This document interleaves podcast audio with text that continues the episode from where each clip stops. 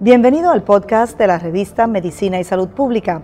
Escuche los avances más relevantes para la medicina en Puerto Rico y el mundo. Si desea ver este podcast en vídeo, puede hacerlo en nuestro canal de YouTube Revista MSP.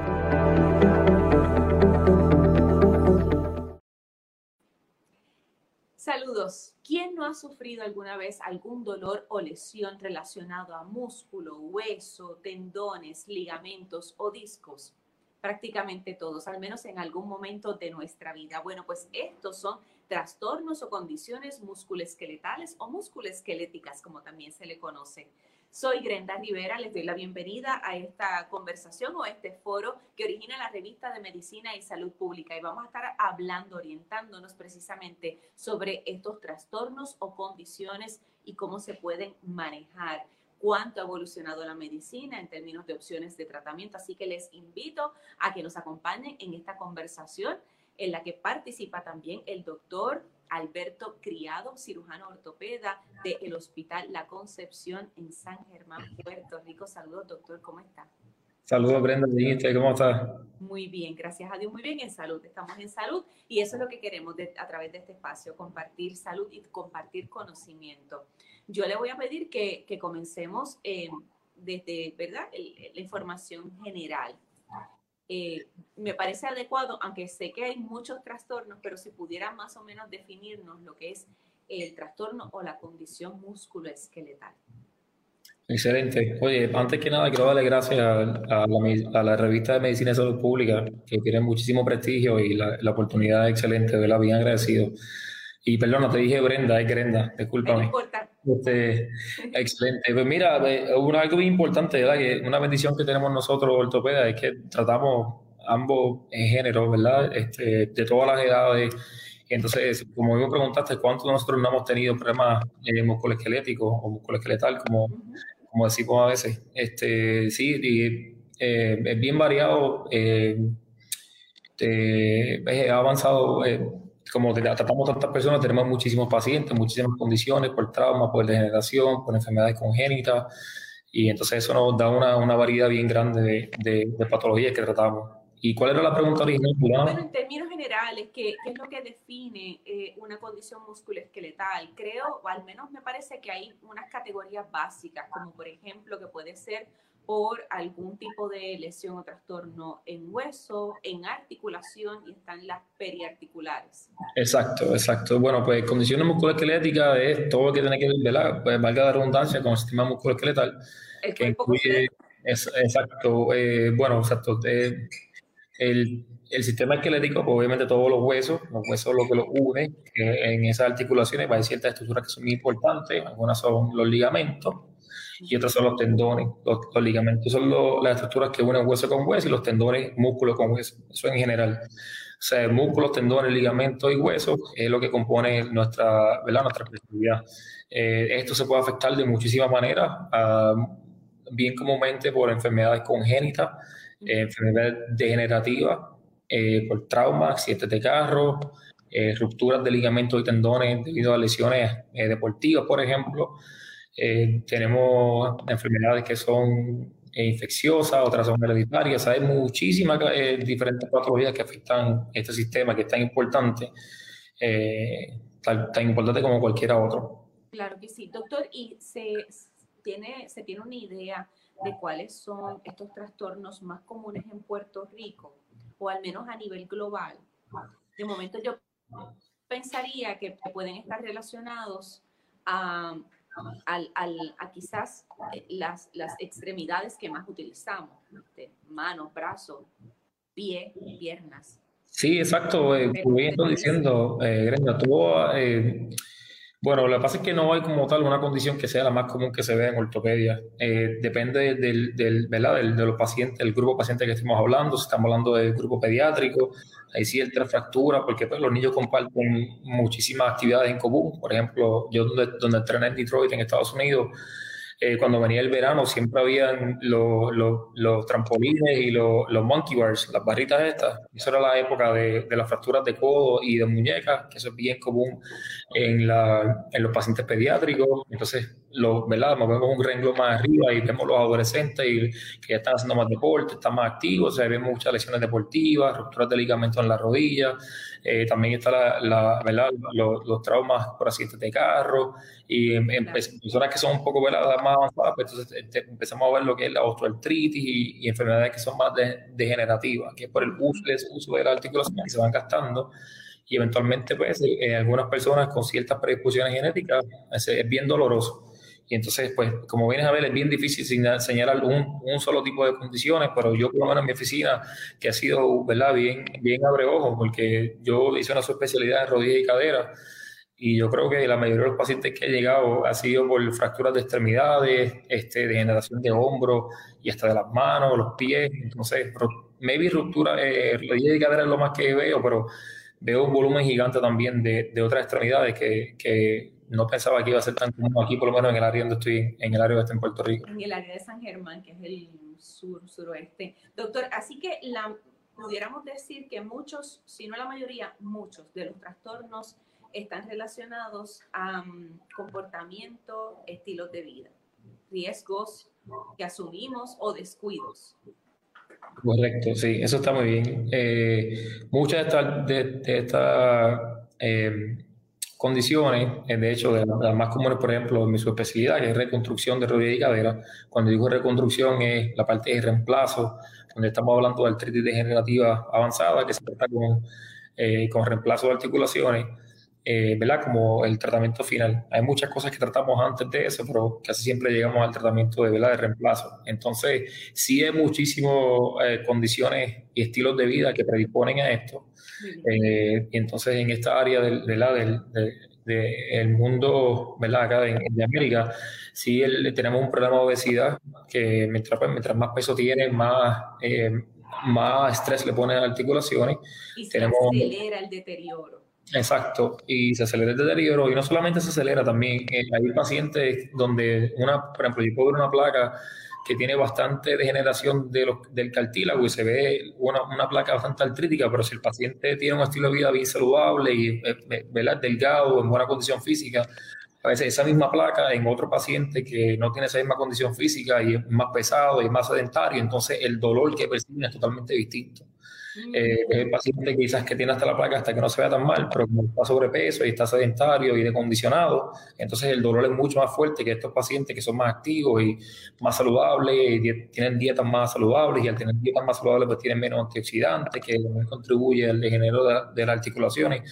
O sea que sí, la conducta y el estilo de vida es bien importante y yo siempre he tratado de aconsejar a los pacientes que mantengan un estilo de vida donde eh, visitan al médico primario frecuentemente, hacen una buena dieta balanceada, consumiendo vitaminas y minerales, manteniendo siempre un buen peso, actividad física. Y de hecho, eso he puesto varios posts en mi, en mi Facebook donde trato de, ¿verdad? de orientar a la población en general acerca de todas estas cosas que podemos hacer, que son cosas sencillas para tratar de disminuir estos dolores del sistema musculoesquelético.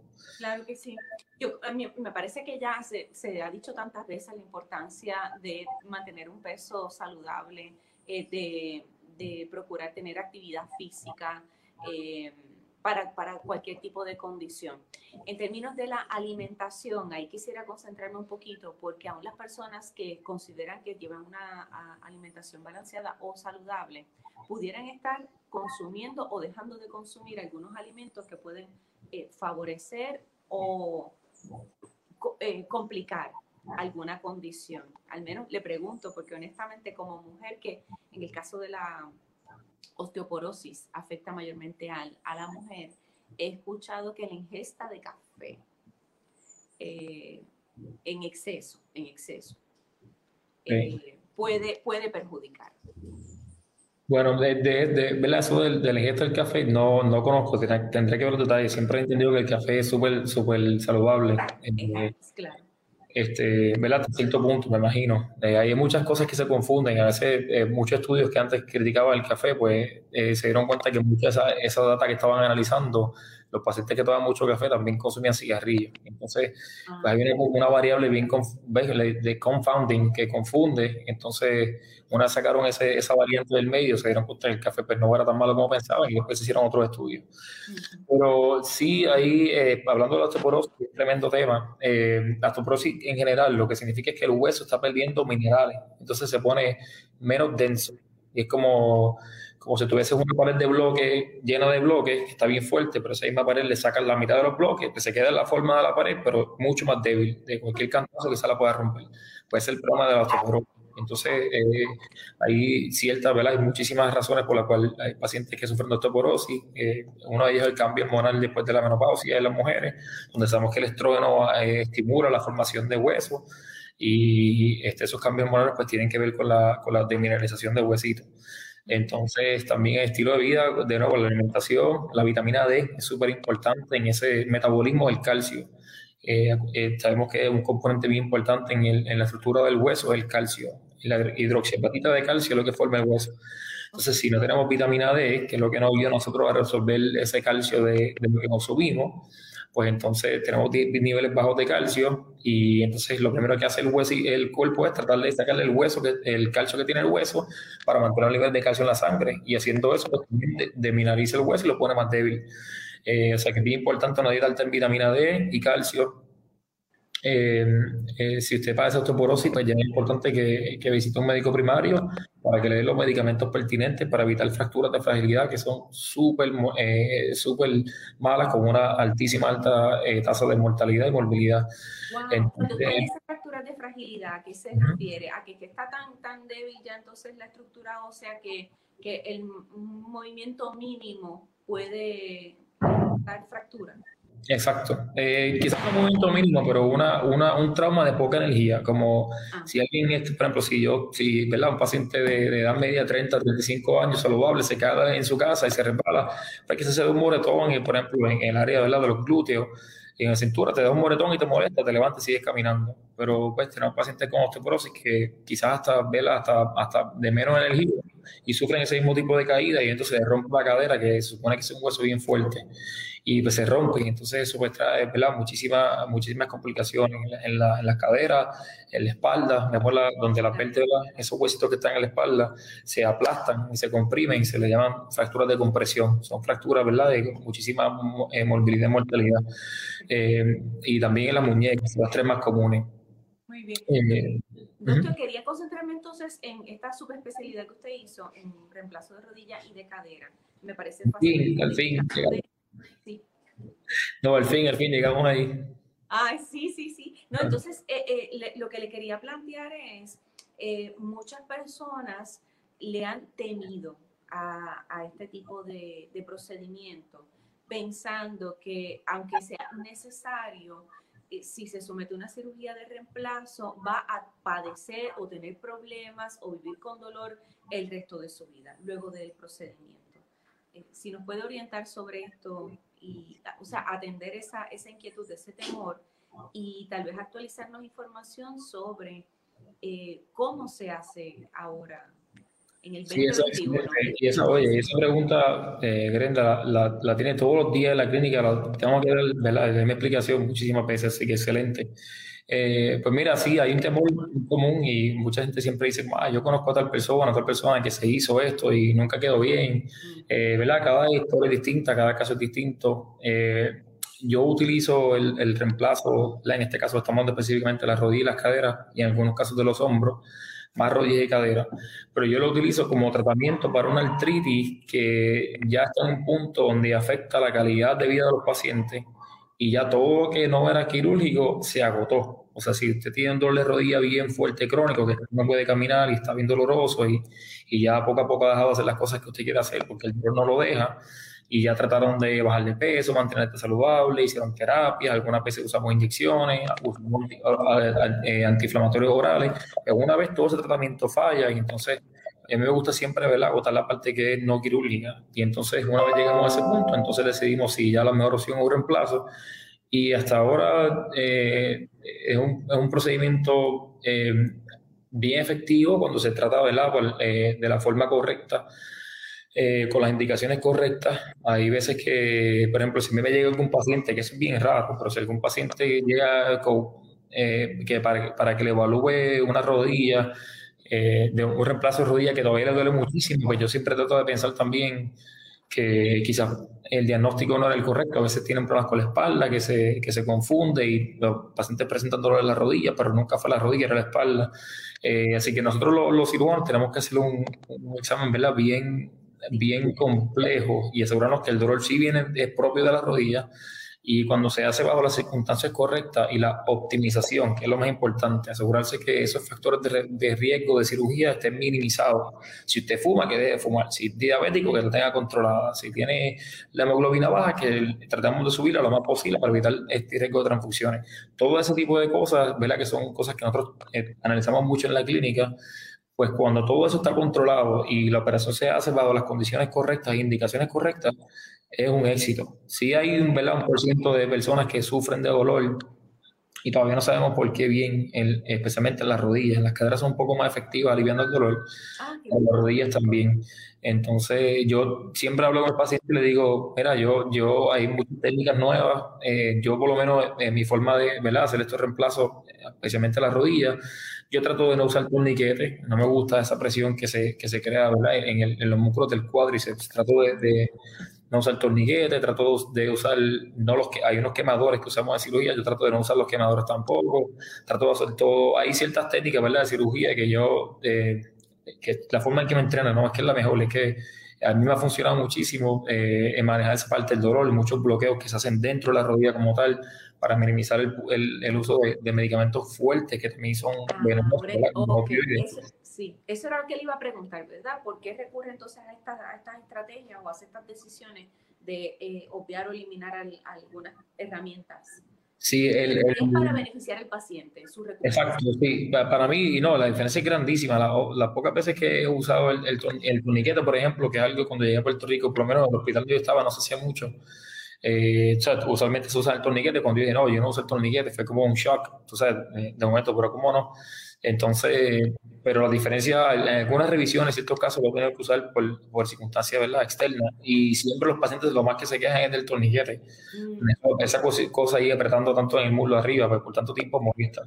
Eh, pero de, esas son técnicas que siempre estamos tratando para disminuir el uso de opioides operatorio No queremos controlar el paciente del dolor dándole hay morfina eh, por, grandes cantidades. Tratamos de minimizar eso, usar terapias ejecutivas con hielo, movimiento temprano, terapias tempranas. De hecho, le digo a los pacientes, mientras más camines más te muevas de la, de la, ah, de la cama, el mismo día de la cirugía, si es posible, mejor te vas a sentir. Y efectivamente, hasta ahora no he escuchado nadie que me lleve la contrario. Eso estimula la sangre en, la rodilla, eh, pone en menos tieso, eh, aumenta la, flexibilidad y, y, el efecto es bien importante. De hecho, hay una tendencia en Estados Unidos y ahora aquí en Puerto Rico de este tipo de cirugía hacerla de forma ambulatoria, si es posible. Eh, significa que sí, de hecho, la mayoría de mis pacientes de acá están no más, no más de 24 horas en el hospital. Se hace la cirugía, están una noche donde yo los mantengo la noche, le hago los laboratorios y el día después, y después de eso ya están en la casa tan pronto terminan las terapias. A veces lo que limita es el, el como estamos en... Se nos detuvo un momento la, la transmisión. Caramba, qué pena. Yo espero que se pueda restablecer y que se supere porque estaba bien interesante la información que nos compartía el, el doctor Criado. Quiero puntualizar lo siguiente y que parece sorprendente. Fíjense que estaba comentando que la recomendación a los pacientes que se someten a reemplazo, la cirugía de reemplazo es... Perdón, se cortó la llamada, perdóname, Grenda, que no te escuché nada, se, se, me, se me puso en blanco. Sí, sí, doctor, como que se perdimos la señal, pero la restablecimos. Yo lo que estaba era eh, aquí subrayando y alcanzamos a escuchar cuando usted dijo que la recomendación a los pacientes de reemplazo, cirugía de reemplazo de rodilla, era que el mismo día de la operación comenzaran a caminar y que esa hospitalización fuera eh, lo más corta posible, tal vez 24 horas que ya estuvieran fuera de, del... Exacto, exacto. Yo lo único que hago es lo mantengo una noche para verlo el día de la mañana y repetir ciertos laboratorios, porque a veces hay unas cosas con los medicamentos y los líquidos que se dan, cosas, pero si tuviera el sistema apropiado por ahora, que lo estamos desarrollando, eh, no hay ningún problema con que sea ambulatorio. Muy bien. Así que entonces el, el periodo de, ese periodo de recuperación postoperatorio, ¿cuánto tiempo puede demorar? Ahora, ahora no sé, porque si usted dice que los pone a caminar enseguida. Bueno, sí, no, no, yo, soy súper agresivo con la recuperación y eso es bien importante, setear las expectativas a los pacientes. Yo quiero que caminen desde el primer día, y, o sea, explicarles que no están enfermos, es una cirugía para restaurar movilidad y, funcionamiento, no es una cirugía de corazón abierto, gracias a Dios. Entonces, mientras más caminen, mejor se va a sentir, pero obviamente la recuperación es por etapas. O sea, si me preguntan en qué momento voy a poder correr, yo te digo, mira, pues por lo menos dame de tres a seis meses. Eh, yo soy bien agresivo, yo los dejo correr, yo tengo que hacer mucho deporte. ¿Ah? Que suena súper razonable para una cirugía de, o sea, suena algo grande, cirugía de reemplazo de rodilla, y decir que tal vez en, un periodo de tres a seis meses puede estar corriendo. Eh, eh. Sí, no, es cierto, ¿verdad? Eso, eso es complicado. No, no puedes ir a correr un montón de, de Boston si quieres, pero hay muchos deportes que sí puedes hacer después de los reemplazos. Y entonces, de hecho, yo voy a publicar un estudio que hicimos en, en Estados Unidos de mi fellowship, donde hay muchos deportes que son bien seguros para, para volver a ellos luego de reemplazo de rodilla y cadera. Muy bien. Y en el caso de reemplazo de, de cadera, me parece que hace unos minutos comentó eh, que ese, el paciente que se tiene que someter a esta cirugía, eh, pues no, no presenta tanto dolor o queja de, de dolor luego del procedimiento. Sí, la, el dolor es una, inquietud que, que, todo el mundo tiene. no, no, sí, las cirugías de cadera son como magia, es algo increíble. Yo, eh, siempre me sorprende muchísimo el, el, poco dolor que sienten y tiene que ver más bien con el área, ¿verdad? La cirugía, la inflamación, ese líquido que se acumula luego de la cirugía pues es más grande entonces hay más espacio para que, para que, para que recupere. Pero es una cirugía súper efectiva. Yo tengo pacientes que a veces no los puedo ver ni caminando y luego de la cirugía el día después están caminando y bien, los veo a la semana, dos semanas, la, primera cita operatoria y están casi sin dolor y, no usan medicamentos para el dolor y es bien impresionante.